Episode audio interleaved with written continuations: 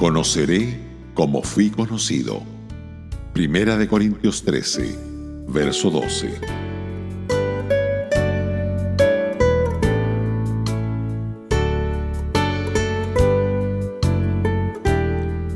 Es muy normal y comprensible que nosotros como cristianos nos preguntemos si identificaremos a nuestros seres queridos en el cielo.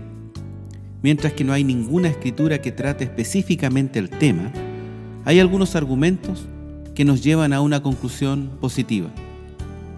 En primer lugar, los discípulos reconocieron a Jesús en su cuerpo glorificado resucitado. Su apariencia física era igual, no había duda que se trataba de este mismo Jesús. Esto sugiere que también tendremos nuestras propias características distintivas en el cielo, aunque de manera glorificada. Nada se indica aquí que nos veremos todos iguales.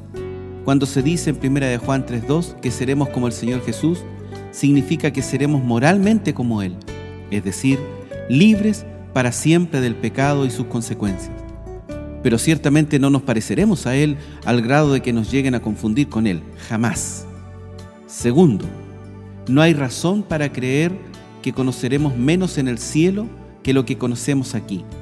Aquí nos reconocemos unos a otros. ¿Por qué debería ser extraño que allá nos reconociéramos también? Si conoceremos entonces como somos conocidos ahora, eso debe ser decisivo. Pablo esperaba conocer a los tesalonicenses en el cielo. Decía que ellos eran su esperanza, gozo y corona de que se gloriara. Hay indicaciones en la Biblia que a la gente les dada y les será dada la capacidad de reconocer a aquellos que nunca han visto antes.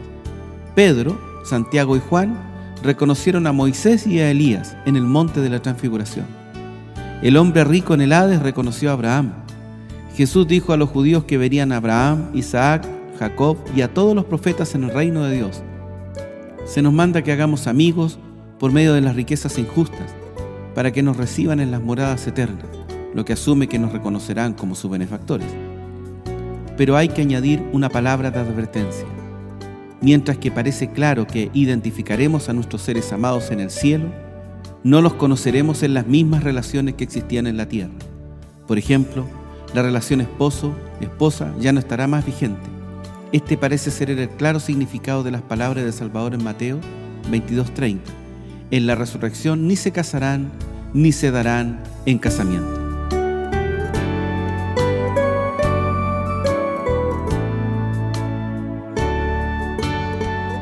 Radio Gracia y Paz, acompañándote cada día.